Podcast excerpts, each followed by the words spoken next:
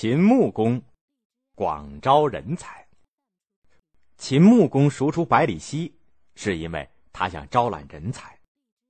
秦国地处西部的边地，国小民弱，在群雄并起的春秋时代，和其他的强国比起来呢，显得很不起眼儿。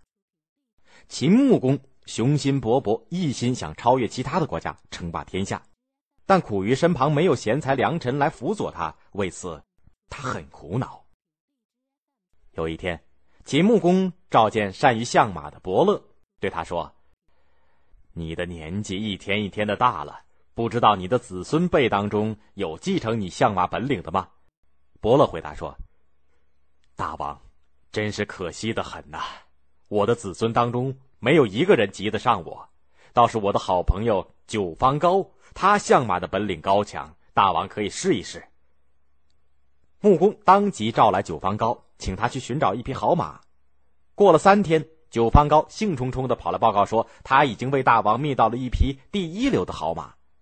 穆公高兴的问：“是匹怎样的马？”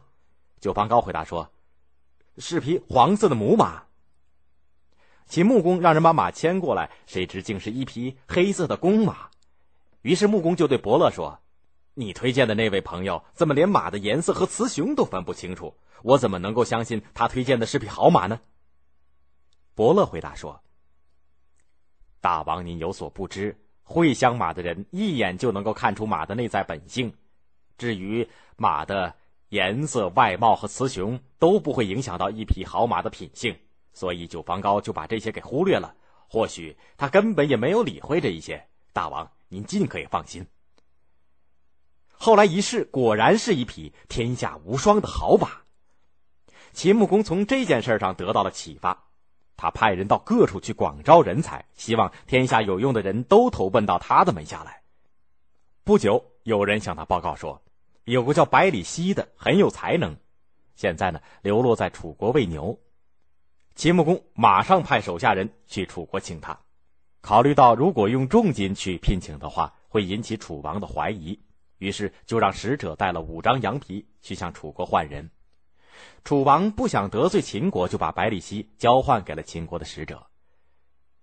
秦穆公亲自召见了百里奚，一看，嗨，原来是个七十岁的老头，不觉脱口而出说：“可惜呀，年纪太大了。”百里奚说：“大王，如果您让我去追逐天上的飞鸟，或者去追捕猛兽，臣确实太老了。但是如果和大王您一起商讨国家大事儿，臣……”还不算老呢。秦穆公一听，不由得肃然起敬道：“我想让秦国超过其他的国家，您有什么办法吗？”百里奚说：“秦国虽然在边陲地区，但地势险要，兵马强悍，尽可以攻退，利于防守。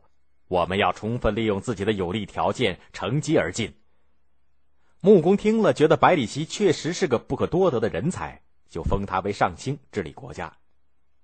谁知道百里奚连连摆手说：“大王，臣有个朋友叫简叔，他的才能远远的胜过我，请大王封他为上卿吧。”秦穆公一听还有百里奚更有才干的人，就连忙派使者带着重金到简叔隐居的地方，请他出山。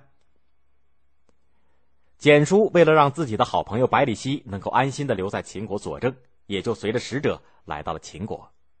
秦穆公高兴极了，他对简叔说。百里奚多次对我说过你的才能，我很想听听你的意见。简叔说：“秦国之所以不能立于强国之中，主要是威德不够。”秦穆公说：“那怎么样才能做到呢？”